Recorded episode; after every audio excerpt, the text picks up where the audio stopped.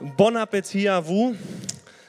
Guten Appetit kommt eigentlich erst später nach dem Gottesdienst, üblicherweise. Wir ziehen es mal heute etwas vor. Ich habe euch ein Thema mitgebracht mit dem Titel Bon Appetit. Eines meiner besagten vielen Hobbys ist Essen, äh, gut Essen. Und es passt wunderbar zu uns heute, das äh, Thema. Zum einen zu uns als internationale Gemeinde in Bonn. Das ist der Sparwitz. Ja. Nee, aber Julian hat mich wirklich gefragt, soll ich das Thema mit zwei N schreiben? Aber wir haben uns äh, dafür entschieden, also für die Werbung, wir haben uns dann dafür entschieden, unsere französischsprachigen Freunde nicht zu verletzen, sondern zu segnen und ihre Sprache richtig zu schreiben. Es passt auch zu uns, weil wir eine internationale Kirche sind in Bonn und Internationalität heißt immer ganz viel Kultur, ganz viel unterschiedliches Essen. Und wir nehmen so viel Kultur über Essen wahr. Stimmt das? Wenn wir zusammenkommen und jeder bringt was mit aus seinem Land, es ist wunderbar und wir feiern ein Stück Himmel auf Erden schon vorab hier und es ist immer wieder schön. Und es ist Urlaubszeit. Amen. Seit dem vergangenen Wochenende hat ganz Deutschland Sommerferien und Urlaubszeit ist Essenszeit. Stimmt das bei euch auch? Ja? Also im Urlaub hast du Zeit, mal so ein richtiges Menü zusammenzustellen. Vorspeise, Salat, zweiter Salat, Hauptgang, Dessert, Dessert 2, Dessert 3. Es ist gut, ja? Oder du gehst mal richtig schön essen mit deiner Familie oder deiner Frau, wenn ihr im Urlaub seid. Toskana, ah, Spanien, wo auch immer. Ne? Essens, Urlaubszeit ist Essenszeit. Wir hatten das Vorrecht als Familie, wir waren schon im Urlaub vor etwas über einem Monat in Südfrankreich, im wunderschönen Luberon. Das ist ein Tipp, wenn du mal ein äh, Urlaubsziel suchst, und zwar in einem kleinen Örtchen oder in der Nähe von einem kleinen Örtchen, was witzigerweise Bonnieu heißt. Also Bonnieu, Bon, Bon Appetit, ihr merkt schon, ne? ähm, da ist was drin heute. Und äh, deswegen habe ich gedacht, ich nenne das Ganze Bon Appetit. Ich weiß nicht, in welcher Sprache du guten Appetit sagst, was in deiner Muttersprache das heißt. Ich habe mal versucht, ein paar mitzubringen. Man Man Chi. Für unsere chinesischen Freunde, ich hoffe, es war einigermaßen. Nein, oh, oh nein, okay. Ich versuche es mal mit einem näheren Land. Eat Smakelik. War es einigermaßen richtig? Oder hier, Kali Sas Orexi. Richtig? Oh, auch nicht richtig. Okay, okay. Einen Versuch habe ich noch. Buen provecho. War das wenigstens? Okay, okay. Aber hier kann ich punkten. Priatna war Appetita. Russisch, ja? Also es war okay, oder? Ach komm, ach komm. Gut, gut, gut. Ich hatte tatsächlich mal Russisch in der Schule, aber es ist doch zu lang her wohl. Also ich sage Bon Appetit und wir schlagen die Bibel auf. Und habt ihr Appetit auf Gottes Wort? Ja? Habt ihr Appetit? Sag mal zu deinem Nachbarn in deiner Muttersprache, guten Appetit. Bon Appetit. In deiner Muttersprache.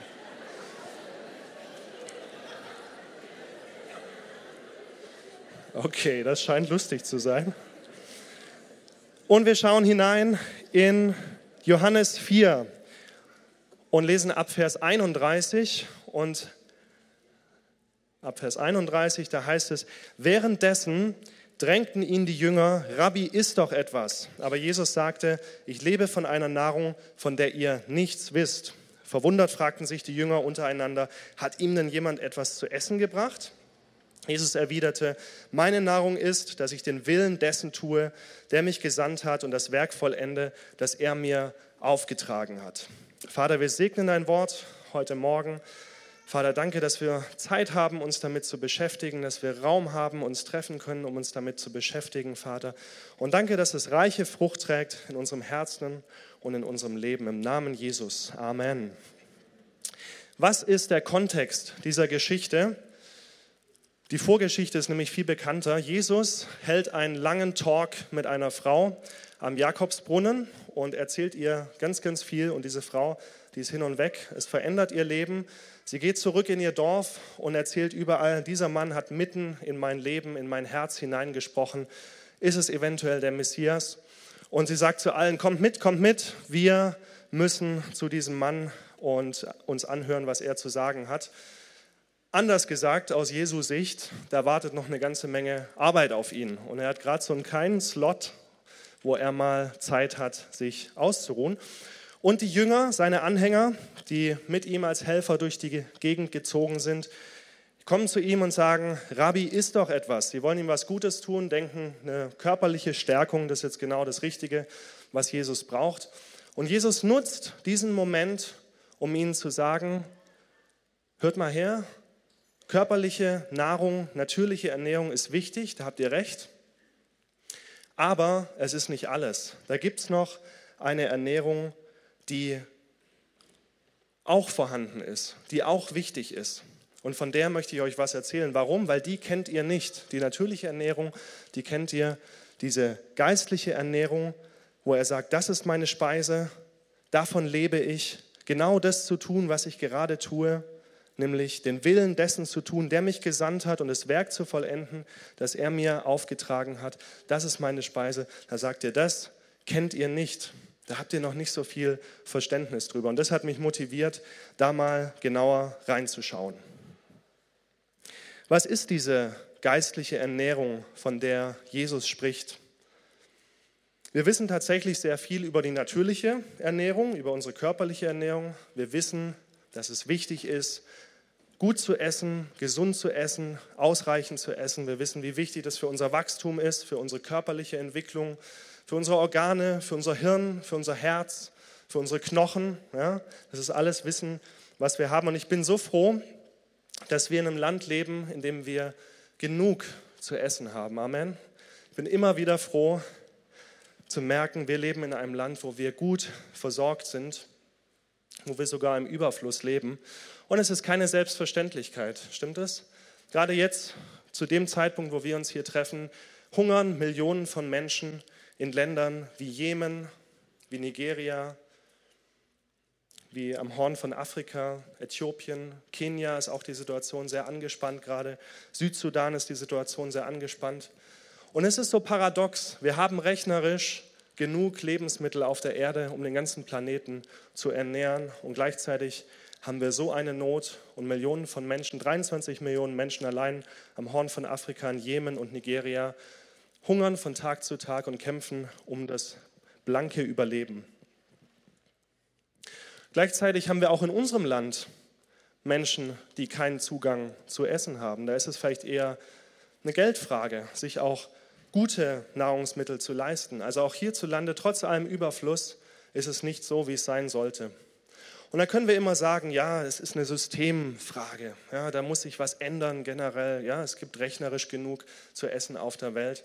Aber wisst ihr, dem Einzelnen macht es nichts aus, ob es rechnerisch genug zu essen gibt, ob es eigentlich ausreicht. Dem Einzelnen ist jetzt im Moment der Magen knurrig und er hat jetzt Hunger und er kämpft jetzt über, ums Überleben. Und Jesus sagt immer wieder zu uns und führt uns immer wieder vor Augen, ich sage euch, was ihr was immer ihr für einen meiner Brüder getan habt und wäre noch so gering gewesen, das habt ihr für mich getan. Matthäus 25, Vers 40. Ich war hungrig und ihr habt mir zu essen gegeben.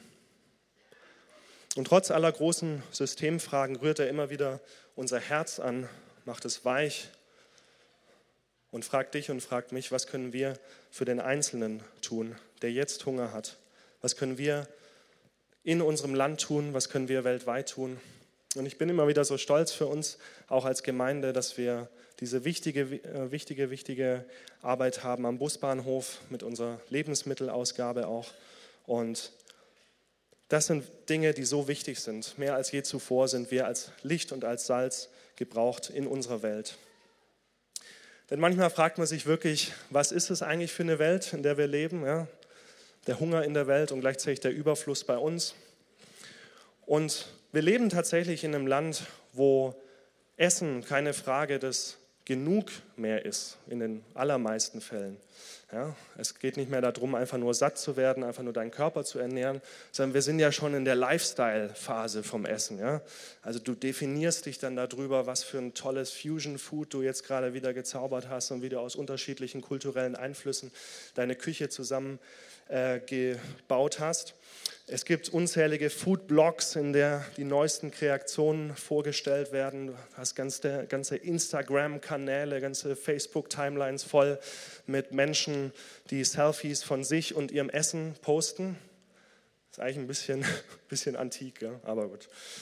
Fragt man sich ja manchmal bei so manchen Lifestyle-Erscheinungen, die wir heutzutage haben. Und insbesondere äh, greift natürlich etwas immer mehr um sich in unserer Gesellschaft und ist total en vogue, wenn es um Diäten geht. Ja, also Diäten finde ich ja ein tolles Thema. Ich habe mich mal ein bisschen damit äh, beschäftigt jetzt in Vorbereitung auf diese Predigt und habe gemerkt, es gibt tatsächlich zu jedem Buchstaben des Alphabets mindestens eine Diät, die du findest. Ja? Kannst mal nachschauen. Also angefangen von solchen, die verstehe ich ja noch, ja, also solche lebensmittelbasierten Diäten, sage ich mal, ja? wo klar ist, Ananas-Diät hat wahrscheinlich mit Ananas zu tun. Ja? Haferflocken-Diät, wahrscheinlich irgendwas mit Haferflocken, Kartoffeldiät und so weiter. Schwieriger wird es dann für mich beim Buchstaben M als die Monddiät da aufgeführt war, da habe ich mich dann gefragt, was ist die Monddiät? Ja, ist es so, äh, und ich habe mal reingeschaut, es ist dann tatsächlich, du gehst mit den Mondphasen. Problematisch ist nur, wenn du halt die Zunahmephase immer mitmachst und bei der Abnahmephase dann sagst, komm, kann mich mal, äh, kann der Mond doch machen, was er will. Ich äh, mache nur bei der einen Phase mit. Mich persönlich hat am meisten angesprochen, ich muss jetzt nochmal durchgehen, ähm, genau, persönlich hat mich angesprochen die Diät schlank im Schlaf. hatte, ich, äh, hatte ich sehr schnell auf Anhieb eine große Sympathie dafür. Habe ich dann auch vorgestern Nacht gleich begonnen. Ähm, basiert im Prinzip darauf, dass du nichts isst, während du schläfst. Ja, also dachte ich jetzt so. Ja. Also bisher funktioniert es auch gut. Und äh, ich warte einfach mal ab, was das Ergebnis dann davon sein wird.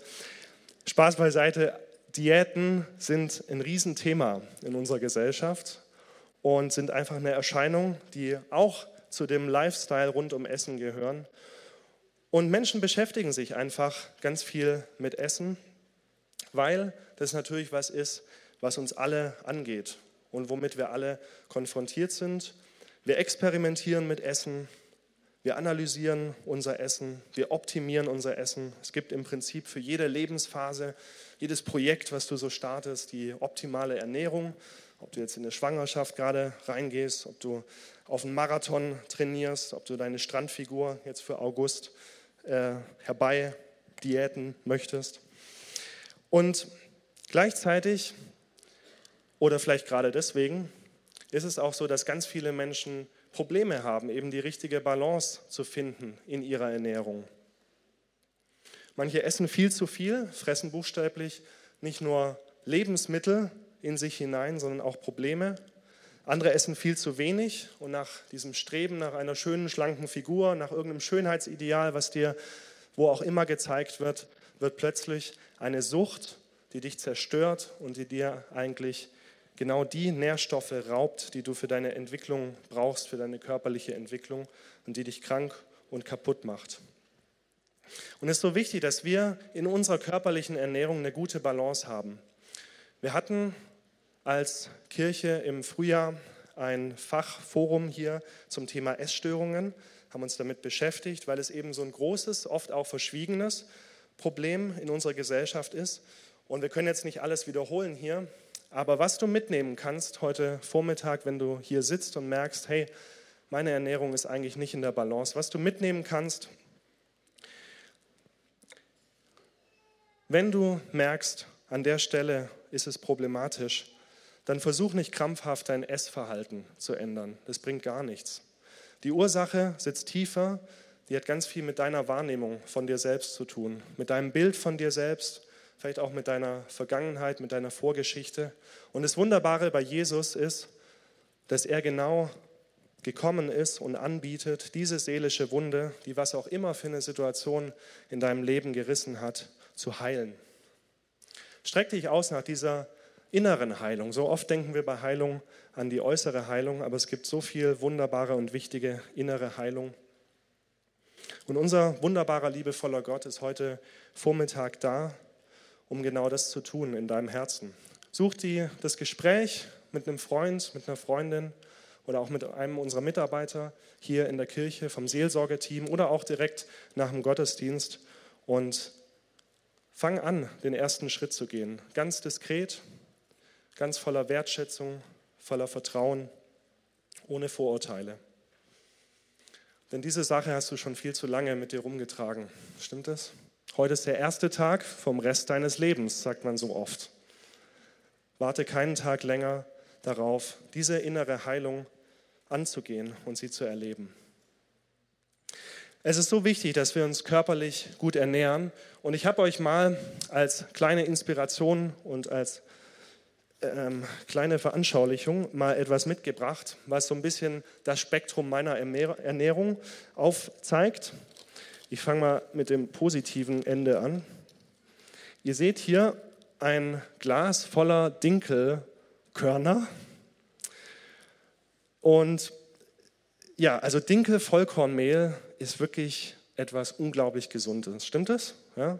Also wenn du diese Körner in deine Mühle zu Hause wirfst und durchmalst und äh, dich davon dann ernährst, ist es wirklich, äh, sage ich mal, das positive Ende meiner Ernährung und etwas, was ich durch meine Ehe entdecken durfte, sage ich mal.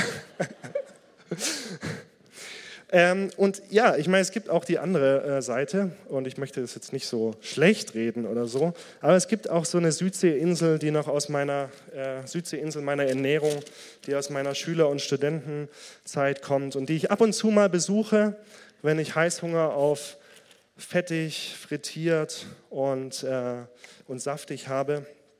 Äh, aus Datenschutzgründen kann ich jetzt nicht sagen, für welche Firma diese Tüte steht.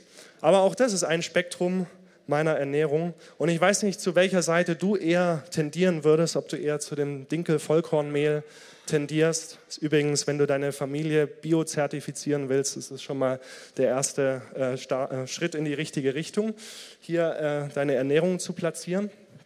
Oder ob du eher in die Richtung dieser namhaften Fastfood-Kette tendierst. Ich weiß bloß, dass ein sehr prägnanter Satz eines sehr weisen Menschen mein Leben nachhaltig verändert hat, als er mal sagte, weißt du, man isst, was man isst. Man isst, was man isst. Es hat mein Leben geprägt, denn ich kam an den Punkt, wo ich mich gefragt habe, will ich dieser Farmhouse XXL sein? Will ich so umfangreich sein, so saftig. Das ist ja eigentlich ein positives Attribut. Will ich dieses Essen sein? Also es stimmt, man isst, was man isst. Woher soll es denn sonst auch kommen? Was du in dich aufnimmst, das formt dich, sagen wir jetzt mal ganz neutral. Ja? Was du in dich aufnimmst, das formt dich. Eine gute, gesunde körperliche Ernährung ist so wichtig für uns Menschen. Und ich finde es immer wieder spannend, wie viel Jesus im Neuen Testament, in den Evangelien, ähm, wo seine Geschichte erzählt wird, wie viel er von Essen spricht und über das Thema Essen spricht oder wo Essen überall eine Rolle spielt. Da kannst du mal ein eigenes Bibelstudium dazu machen. Es ist wirklich sehr, sehr interessant. Und ich habe mich gefragt, warum ist das so? Ich glaube genau deswegen, wie wir das gerade diskutiert haben, weil Essen einfach jeden von uns betrifft. Ja? Jeder hat damit zu tun, niemand kann sich herausziehen. Gott weiß ja, wie wir sind, er hat uns erschaffen, er weiß, wie wir ticken und was wir brauchen. Und ich glaube, deswegen ist es auch so verständlich für uns, wenn Jesus Bilder gebraucht, die aus der Welt des Essens kommen, was das für uns eben in geistlichen Dingen heißt. Und wir lesen an einer Stelle von Jesus, als er in der Wüste ist und seit 40 Tagen und 40 Nächten, Nächten nichts gegessen hat und richtig Hunger haben muss. Und menschlich können wir total gut nachfühlen, wie es ihm da wohl gegangen sein muss. Er musste wohl wirklich hungrig gewesen sein. Und es heißt, der Teufel versucht ihn, also er stellt ihn auf die Probe. Wenn du, Jesus, Gottes Sohn bist, dann ist es doch ein leichtes für dich, diese Steine, die da auf dem Boden liegen, in Brote zu verwandeln und du hast was zu essen. Ist doch ganz easy. Und klar, es ist kein Problem für unseren Gott. Stimmt das? Amen. Jesus kann das tun. Er könnte sofort diese Steine in Brot verwandeln. Aber erstens nimmt Jesus keine Ratschläge vom Teufel an. Und zweitens gibt er ihm zur Antwort, und wir lesen es, es heißt in der Schrift, der Mensch lebt nicht vom Brot, sondern von jedem Wort, nicht, äh, nicht nur vom Brot, sondern von jedem Wort, das aus Gottes Mund kommt. Matthäus 4, Vers 4. Er nutzt also diese Situation, um körperliche Ernährung ins richtige Licht zu rücken und sagt, ja, es ist wichtig, sie hat ihren Platz, aber sie ist nicht alles. In Klammern schon gar nicht, wenn du versuchst, mich mit diesem Thema zu fangen, Teufel. Und was sagt uns das? Was macht dich lebendig? Was lässt dich leben? Es gibt neben der natürlichen Nahrung noch eine zweite Form von Ernährung, die dich erst richtig leben lässt. Und Leben ist mehr, hoffentlich mehr als die Ernährung unseres Körpers. Stimmt das? Heißt im Umkehrschluss aber auch, wenn dir diese Ernährung fehlt, dann fehlt dir ein ganz wichtiger Ernährungsbestandteil. Und was ist diese Ernährung? Was ist diese zweite Form der Nahrung? Es ist mit Gott in Kontakt zu stehen. Wörtlich jedes Wort, das durch den Mund Gottes ausgeht oder aus dem Mund Gottes kommt. Heißt also die Kommunikation Gottes mir gegenüber. Heißt, meinen Schöpfer kennengelernt zu haben, ihm nahe zu kommen, mit ihm zu kommunizieren. Das ist eine Ernährung, die wir benötigen. Das ist eine Ernährung, die sogar lebenswichtig für uns ist. Meine Frage ist, wie steht es um diese Ernährung in unserem Leben, heute, wo wir zusammenkommen? Wenn wir doch wissen, dass der Mensch mehr braucht als Brot allein, als die Ernährung seines Körpers, wenden wir dieses Wissen auch an? Schenken wir dieser Ernährung genauso viel Aufmerksamkeit wie der anderen Ernährung, der körperlichen, über die wir gerade gesprochen haben? Sind wir uns da genauso bewusst, dass wir diese Ernährung brauchen, um gesund zu sein, um wachsen zu können, um uns entwickeln zu können? Und ganz besonders ist mir nochmal vor Augen gekommen, wir haben so viel Überfluss in dieser körperlichen Ernährung in unserer Gesellschaft und so viel Defizite in unserer geistlichen Ernährung. Stimmt das? Es ist so offensichtlich. Wie geht es, sich geistlich zu ernähren? Und wir schauen zurück zum Anfang, zu der ersten Stelle in Johannes und erforschen mal, was hat Jesus gesagt? Es ist immer gut, sich die Frage zu stellen, wie hat es Jesus gemacht? Wie ernähre ich mich? Und Jesus sagt, es gibt etwas, das wie Nahrung für mich ist, den Willen dessen zu tun, der mich gesandt hat und sein Werk zu Ende zu führen. Wir haben es gelesen. Also im Willen Gottes zu sein, das ist Nahrung. Und das gilt für das Leben Jesu genauso wie für unser Leben. Gott hatte von Anfang an einen ganz klaren Plan für Jesus, einen Willen für sein Leben und Jesus hat sein Werk zu Ende geführt. In Johannes 3, Vers 16 lesen wir genau das, denn Gott hat der Welt seine Liebe dadurch gezeigt, dass er seinen einzigen Sohn für sie hergab, damit jeder, der an ihn glaubt, das ewige Leben hat und nicht verloren geht. Das war der Plan, den Gott für seinen Sohn Jesus hatte. Das war der Plan, den Gott für dieses Leben hatte und Jesus hat dieses Werk zu Ende geführt. Er war ein Liebesbrief Gottes an die Menschen mit einer guten Absicht von Gott dahinter. Gott hat auch in deinem und in meinem Leben gute Absichten. Gott hat gute Pläne, gute Vorstellungen für dein Leben. Und er zwingt sie dir nicht auf, er zwingt sie mir nicht auf. Wir Menschen haben einen freien Willen, aber sie sind allesamt sehr gut in Jakobus 1, Vers 17 lesen wir, von oben kommen nur gute Gaben und nur vollkommene Geschenke. Sie kommen vom Schöpfer der Gestirne, der sich nicht ändert und bei dem es keinen Wechsel von Licht zu Finsternis gibt. Hey, der gleiche Gott, der dich geschaffen hat, wo es in der Bibel heißt, der dich schon kannte, bevor du überhaupt geboren wurdest, bevor du überhaupt geformt wurdest in deiner Mutterleib, der gleiche Gott, der dich ansah und gesagt hat, sehr gut, das ist das Urteil Gottes über uns. Wisst ihr das eigentlich? Dass er gesagt hat, sehr gut. Der gleiche Gott, der am Anfang Gemeinschaft mit dem Menschen wollte, der gleiche Gott ändert sich nicht. Bei ihm gibt es keinen Wechsel von Licht zu Finsternis, egal was in der Zwischenzeit passiert ist in deinem Leben und in meinem Leben. Er ändert sich nicht. Und er hat nach wie vor gute Gaben, vollkommene Geschenke und er möchte dich und möchte mich beschenken. Wissen wir das? Er will, und damit kommen wir zum Willen Gottes, dass du erkennst, dass es wahr ist, unter anderem, was wir in Psalm 139 lesen. Vers 14. Ich danke dir dafür, dass ich so wunderbar erschaffen bin. Es erfüllt mich mit Ehrfurcht. Ja, das habe ich erkannt. Deine Werke sind wunderbar. Amen. Deine Werke sind wunderbar. Es ist Nahrung für uns, in den Vorstellungen, in den Plänen, in den Wegen Gottes zu gehen und zu sein. Das nährt uns, das kräftigt uns, das baut uns auf.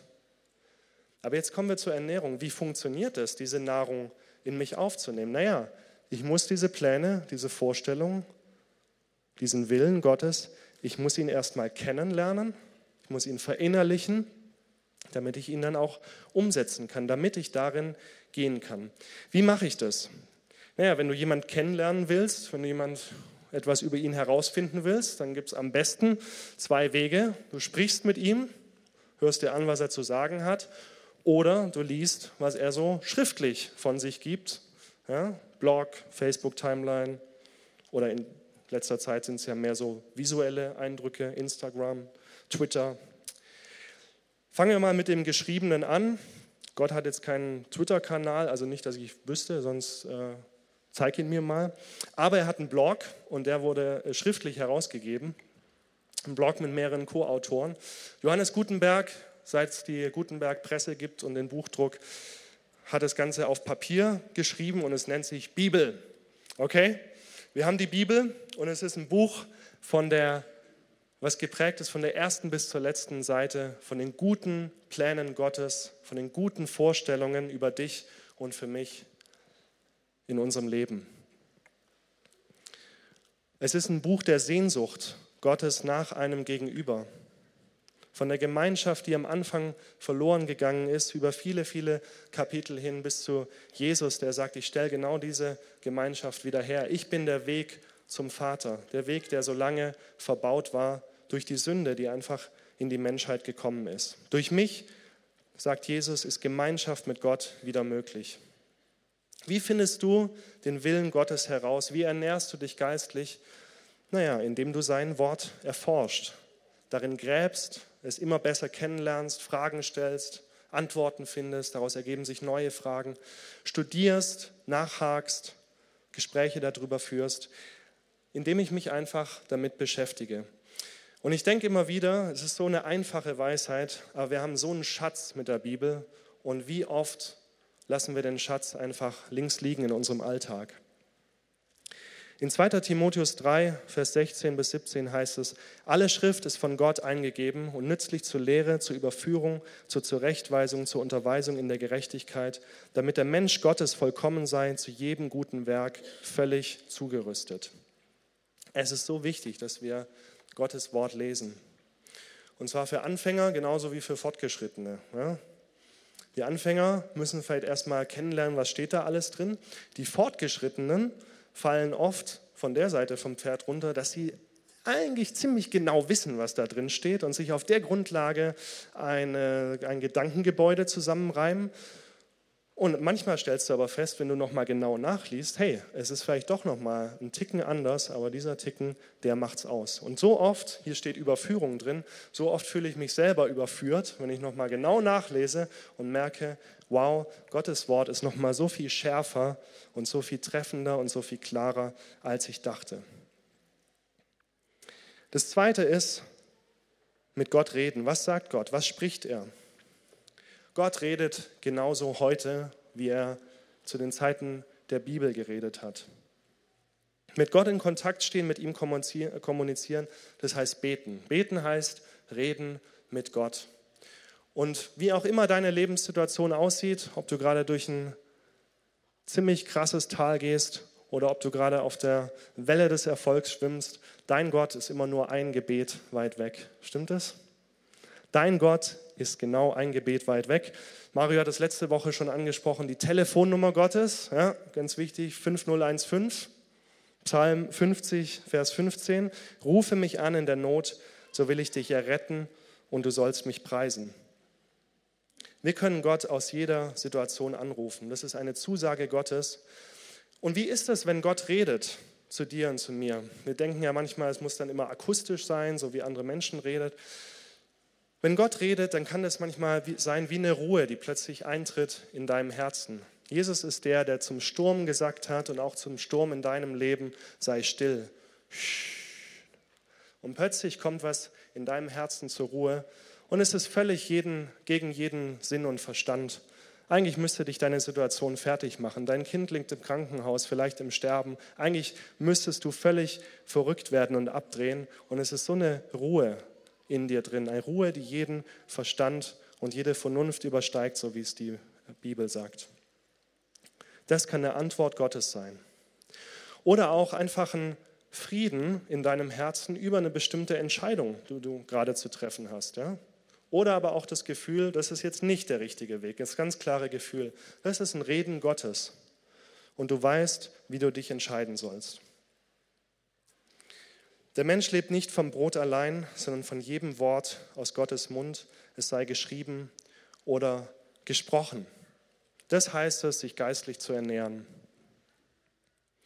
Und es ist so wichtig, dass wir nicht nur unseren Körper füttern, sondern dass wir Gottes Wort in uns aufnehmen und bewegen.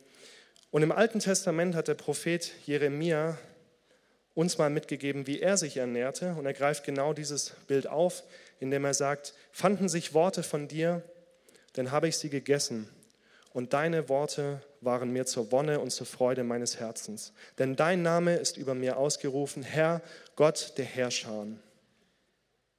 Jeremia hat verstanden, was es heißt, eine Mahlzeit zu sich zu nehmen, die dich kräftigt, die dich stärkt, die dich aufbaut, die das Leben in dir wieder weckt, gerade in Zeiten von Anfechtung, von Niedergeschlagenheit, gerade in Zeiten vielleicht auch von Trauer. Deine Worte, ich habe sie gegessen und sie waren mir zur Wonne und zur Freude meines Herzens. Man ist, was man ist. Du bist, was du isst. Was du in dich aufnimmst, nach und nach, Tag um Tag, Woche um Woche, Jahr um Jahr, das wird zu deiner Substanz, zu deiner inneren Substanz. Das macht dich aus. Im körperlichen genauso wie im geistlichen. Welche Worte, welche Gedanken, welche scheinbaren Wahrheiten von anderen Menschen oder aus den Medien oder aus irgendwelchen Büchern nehmen wir als tägliche Speise zu uns? Ist es das vernichtende Urteil deiner Kollegen, deiner Kommilitonen, vielleicht auch deiner Familie, über dein unzureichendes Aussehen, deine verkümmerten Fähigkeiten, deine nicht vorhandene berufliche Kompetenz? Oder ist es die Nahrung, die wir zu uns nehmen, der Zuspruch aus dem guten Wort Gottes? Ich danke dir dafür, dass ich so wunderbar erschaffen bin. Es erfüllt mich mit Ehrfurcht. Ja, das habe ich erkannt, deine Werke sind wunderbar. So viele Menschen treffen Urteile über uns im Verlauf unseres Lebens. Du bist ein Versager, Du schaffst es einfach nicht. Du wirst immer und immer wieder gegen diese eine Wand rennen, sei es, was es sein mag in deinem Leben. Das kann ich essen, das kann ich in mich aufnehmen oder ich nehme Gottes Wort für mein Leben in mich auf. Und dort heißt es in dem Psalm, mit meinem Gott kann ich eine Mauer überspringen. Ich kann darüber hinwegkommen. Wir sind, Römer 8, mehr als Überwinder durch den, der uns geliebt hat. Amen. Du bist, was du isst. Letzte Woche haben wir darüber gesprochen, wie Krisen und Herausforderungen überwunden werden können und was es auch heißt, sich in guten Zeiten zu wappnen für die Krise, für die Herausforderungen, die immer wieder kommen werden. Kennen wir aus unserem eigenen Leben. Und wir haben darüber gesprochen, was macht dich stark? Was macht dich widerstandsfähig? Und im Natürlichen wissen wir das so gut, was unseren Körper widerstandsfähig macht. Stimmt das? Wir wissen, was unsere Abwehrkräfte baut, was uns stark macht. Und Gott lädt dich ein und mich ein heute Vormittag, vielleicht aufs Neue, vielleicht aber auch zum ersten Mal, eben eine zweite, ganz wichtige Ernährung zu entdecken, die geistliche Ernährung, sein Wort zu essen und es wird dir zur Wonne und zur Freude deines Herzens. Und er sagt zu dir, Bon Appetit, guten Appetit, lass es dir schmecken, der Tisch ist reichlich gedeckt, du darfst richtig zulangen. Kommen wir zur Praxis. Ich habe ein paar Punkte mitgebracht. So vieles lässt sich genauso wie Jesus es gemacht hat mit der körperlichen Ernährung vergleichen. Und es ist zunächst einmal wichtig, dass wir ausreichend essen, dass wir eine gute, gesunde Menge zu uns nehmen an geistlicher Ernährung. Wenn du zu wenig isst und zu wenig zu dir nimmst, dann hemmst du und unterdrückst du deine eigene Entwicklung. Und du fängst dir leicht mal was ein. Wir kennen das aus dem Natürlichen. Ja, irgendein Schnupfen kommt um die Ecke oder irgendein Infekt, was auch immer. Und in deiner geistlichen Entwicklung kann das genau das Gleiche sein. In Epheser 4, Vers 14 lesen wir davon, denn wir sollen keine unmündigen Kinder mehr sein. Wir dürfen uns nicht mehr durch jede beliebige Lehre vom Kurs abbringen lassen, wie ein Schiff, das von Wind und Wellen hin und her geworfen wird. Hey, es ist so wichtig, dass wir eine Standhaftigkeit entwickeln, dass wir stark im Wort werden und an dieser Stelle gesunde, gute Abwehrkräfte entwickeln. Jesus selbst hat was gemacht in der Stelle, die wir vorher äh, gelesen haben. Er hat zitiert aus dem Alten Testament. Es steht geschrieben, der Mensch lebt nicht vom Brot allein. Das ist Substanz, was sich in dir aufbaut. Das ist Stärke im Wort. Zweitens, es ist so wichtig, dass wir regelmäßig essen. Ja, es hilft im Natürlichen nicht, wenn du sonntags dein 2000 Gramm Steak zu dir nimmst und denkst so, ja gut, also verteilt jetzt auf sieben Tage, passt es ganz gut. Ja. Witzigerweise leben manche Menschen im Geistlichen genauso. Ihr natürlich nicht, ja, ist klar. Ja. Aber manche essen sich sonntags die Hucke, die, den Bauch voll ja, und denken, das reicht dann die Woche über aus. Eine gesunde, ausgewogene Ernährung findet an jedem einzelnen Tag statt, in angemessener Menge.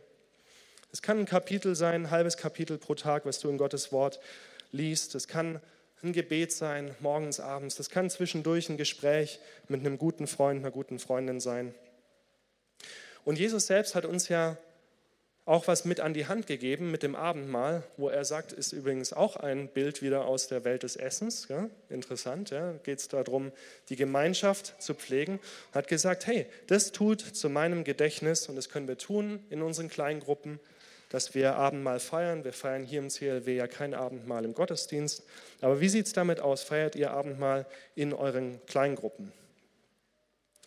Ausgewogenheit und Abwechslung ist das Dritte zur Praxis. Keiner von uns isst jeden Tag das Gleiche, immer und immer wieder. Das macht erstens keine Freude und es schmeckt einfach auch nicht. Und stell dir doch auch in deiner geistlichen Ernährung ein Menü zusammen, was dir schmeckt. Wechsel doch mal ein bisschen ab nicht immer nur hier irgendwelche Geschlechtsregister äh, durchackern und denken, oh, das ist jetzt mein geistlicher Hochleistungssport, den ich da machen muss. Das ist doch teilweise, kann das ein bisschen fad und öde werden in deiner Ernährung. Im Psalm 119, 103 heißt es, dein Wort ist in meinem Munde süßer als Honig.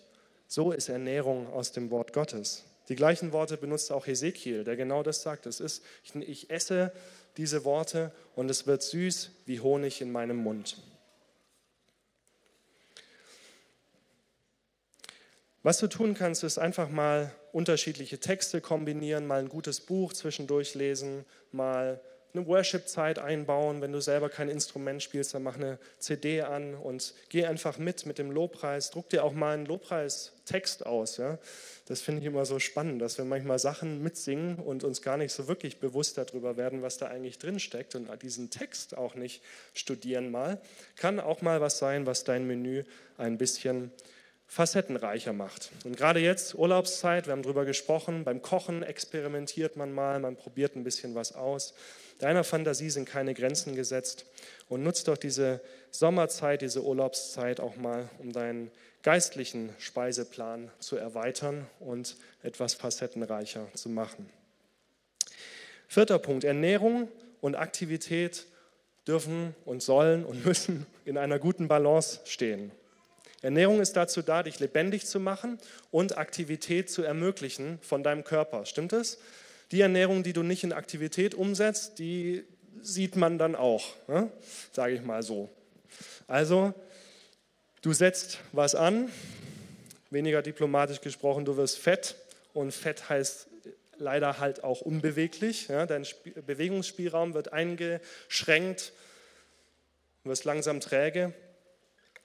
Und manchmal denke ich so, ist es nicht auch so mit unserer geistlichen Ernährung? Da ist so viel, was wir aufnehmen und so viel, was dann da reingeht. Ja, all das Wissen, all das Gehörte, all das Gelesene, noch eine Predigt, noch ein Podcast, noch ein Buch. Und es ist alles in dir drin. Und die Frage ist, was passiert damit? Was passiert damit? Jakobus 1, Vers 22 sagt, hört euch diese Botschaft nicht nur an, sondern handelt auch danach. Andernfalls betrügt ihr euch selbst. Wir sollen Hörer und Täter des Wortes sein. Es gehört zusammen. Wie der natürliche Stoffwechsel hast du auch einen geistlichen Stoffwechsel. Und Dinge sollen in uns auch verstoffwechselt werden. Das ist das, was dein Leben verändert. Ja? Entscheidend für dein Leben ist nicht, wie viel du aufnimmst, sondern wie viel du umsetzt. Fünfter und letzter Punkt, bevor wir zum Abschluss kommen, die richtige Ernährung für unsere Entwicklungsstufe ist richtig. Als Baby hast du andere Dinge zu dir genommen wie als Jugendlicher und wie als Erwachsener. Stimmt das? Und so spricht auch die Bibel davon, dass unsere Form der Ernährung mit unserer Entwicklung mitwachsen muss. Sonst stimmt irgendwas nicht. In 1. Korinther 3, Vers, Verse 1 bis 3 lesen wir, allerdings konnte ich mit euch, liebe Geschwister, nicht wie mit geistlich reifen Menschen reden. Ihr habt euch von den Vorstellungen und Wünschen eurer eigenen Natur bestimmen lassen, sodass ihr euch, was euren Glauben an Christus betrifft, wie unmündige Kinder verhalten habt. Milch habe ich euch gegeben, keine feste Nahrung, weil ihr die noch nicht vertragen konntet. Selbst heute könnt ihr sie noch nicht vertragen, denn ihr lasst euch immer noch von eurer eigenen Natur bestimmen. Soweit mal.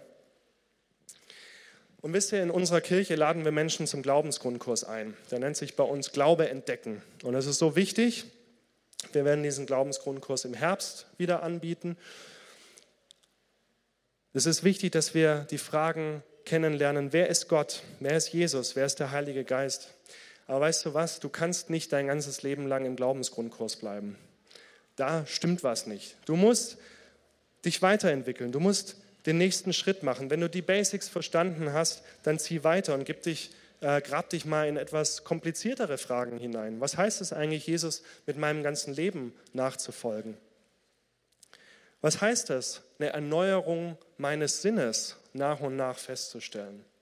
Wow, da helfen keine schnellen, einfachen Antworten mehr, sondern da musst du schon tiefer reingehen. Manchmal kommt es auch ganz von selbst, dass du etwas kompliziertere Fragen stellst. Ja, warum lässt Gott Leid zu? Ist irgendwas, was ist, ist eine Frage, die irgendwann uns alle beschäftigt. Kann es eigentlich sein, dass ich glaube und trotzdem zweifle? Heißt es, dass ich schon nicht mehr glaube oder wie passt das zusammen? Und es ist so wichtig, dass wir zu diesen nächsten Schritten gehen. Wir können das jetzt gar nicht alles besprechen, aber das ist ja genau der Punkt, wo es darum geht, von der Muttermilch wegzugehen zu festerer Speise. Und du entwickelst mit der Zeit ja auch ein Gebiss, auch im Natürlichen. Du kriegst Zähne, kannst auch mal ein Stück abreißen von der Nahrung, die du da hast, kannst mal durchkauen und dich wirklich damit beschäftigen. Und so ist es wichtig, dass unsere Nahrung auch mit unserer Entwicklung voranschreitet. Ich möchte zum Abschluss kommen, nach diesen Praxistipps zu unserer geistlichen Ernährung. Vielleicht bist du heute hier und bist gerade erst dabei, diesen Jesus, um den es hier ging, so langsam kennenzulernen. Du hast vielleicht zum ersten Mal gehört, dass es neben der natürlichen Ernährung auch eine geistliche Ernährung gibt. Hast vielleicht zum ersten Mal gehört, dass es überhaupt geistliche Dinge gibt, die getrennt oder die ergänzend zu den natürlichen Dingen sind. Und ich möchte dir eins sagen, du bist genau richtig hier, wenn du diese Fragen auf dem Herzen hast. Und ich möchte dich einladen, so gerne einladen, diesen Jesus kennenzulernen. Relativ am Anfang vom Johannesevangelium, ähm, auch eines der ersten Bücher im Neuen Testament, haben seine Jünger, also die Menschen, die mit ihm herumgezogen sind, ihn auch erst so langsam kennengelernt. Und sie haben ihm eine interessante Frage gestellt, eine Frage, die wir, glaube ich, alle irgendwann mal stellen, wenn wir mit Gott konfrontiert sind oder Gott gegenüber sind. Und zwar die Frage nach dem Wunder. In, in Johannes 6, Vers 30 bis 35 lesen wir, Doch nun sagten sie, wenn wir dir glauben sollen, dass du von Gott gesandt bist, dann lass uns ein Wunder sehen, das es uns beweist. Wo bleibt dieser Beweis? Damals in der Wüste haben unsere Vorfahren Manna gegessen. Manna war Essen, was vom Himmel geregnet ist. Und wie es ja auch in der Schrift heißt, Brot vom Himmel gab er ihnen zu essen. Jesus erwiderte, ich sage euch, das Brot vom Himmel hat euch nicht Mose gegeben, es ist mein Vater, der euch das wahre Brot vom Himmel gibt. Denn das Brot, das Gott gibt, ist der, der vom Himmel herabkommt und der Welt das Leben schenkt. Herr, sagten sie da zu ihm, gib uns immer von diesem Brot. Und Jesus antwortete, ich bin das Brot des Lebens. Wer zu mir kommt, wird nie mehr hungrig sein, und wer an mich glaubt, wird nie mehr Durst haben. Was lernen wir daraus? Gott tut Wunder. Gott hat Wunder getan vor vielen, vielen tausend Jahren in der Zeit des Alten Testaments, als er Essen, natürliches, körperliches Essen vom Himmel geregnet, äh, regnen lassen hat. Er hat Wunder getan, als Jesus eine riesige Menschenmenge mit fünf Broten und zwei Fischen versorgt hat, als Jesus sich erstmal um die körperlichen Bedürfnisse auch gekümmert hat und dann auch zu den Menschen gepredigt hat. Und mit diesen fünf Broten und zwei Fischen, die vermehrt wurden, hat er die ganze Menge versorgt. Und er tut auch heute noch ganz praktische Wunder der physischen Versorgung. Aber Jesus spricht hier von einem anderen Wunder, das er tut. Und er benutzt das gleiche Bild wie im Alten Testament. Er sagt, da kommt Brot vom Himmel, aber dieses Mal ist es kein Brot, das einfach nur satt macht, sondern dieses Mal ist es Brot, was Leben gibt. Und er sagt, wisst ihr was? Dieses Brot, das bin ich. Ich bin dieses Brot. Wenn ihr mich in euch aufnehmt, dann werdet ihr nicht auf natürliche Weise satt, wo der Hunger nach ein paar Stunden schon wieder zurückkommt, sondern wenn ihr mich in euch aufnehmt, dann stillt es dein, Ewigkeit, dein, dein Hunger auf Ewigkeit. Vielleicht bist du heute hier und du bist körperlich satt und eigentlich gut genährt aber in dir drin bist du leer und hungrig. Hungrig nach Leben, hungrig nach Sinn, hungrig nach einer Lösung, hungrig nach Vergebung vielleicht, hungrig nach Liebe. Und ich möchte dich bekannt machen mit Jesus Christus, der, der von sich sagt, ich bin das Brot des Lebens. Wer zu mir kommt, der wird nicht hungern. Und wer an mich glaubt, der wird nimmer mehr dürsten.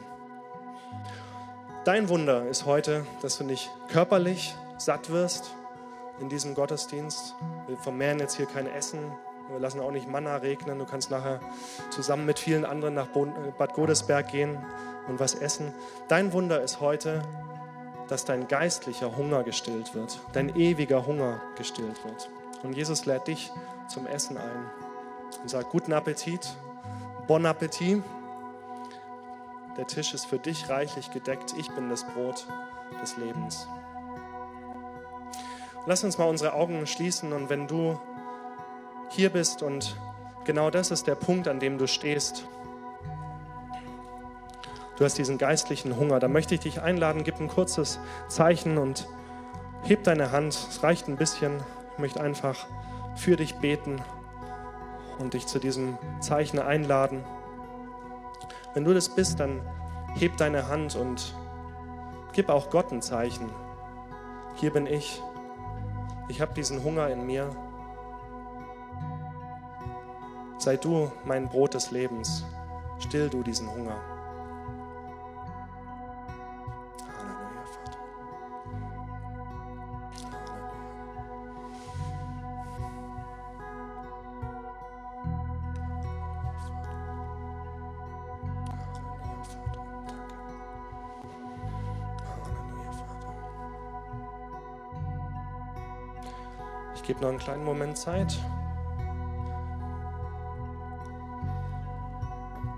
Wenn es in dir arbeitet und wenn du merkst, du bist hin und her gerissen, dann lade ich dich ein, dieses Zeichen zu tun, aber tu es in, in Freiheit und tu es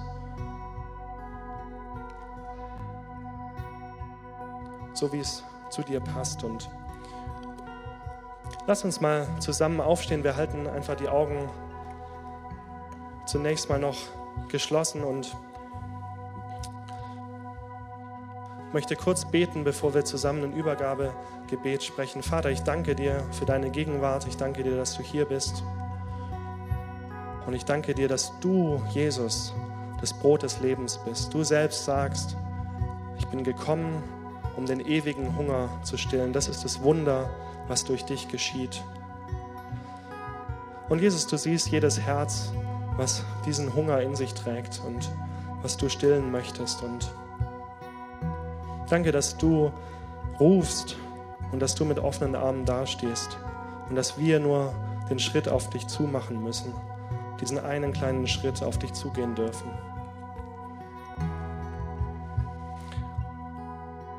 Lass uns zusammen Gebet der Weihe und der Übergabe sprechen als ganze Gemeinde.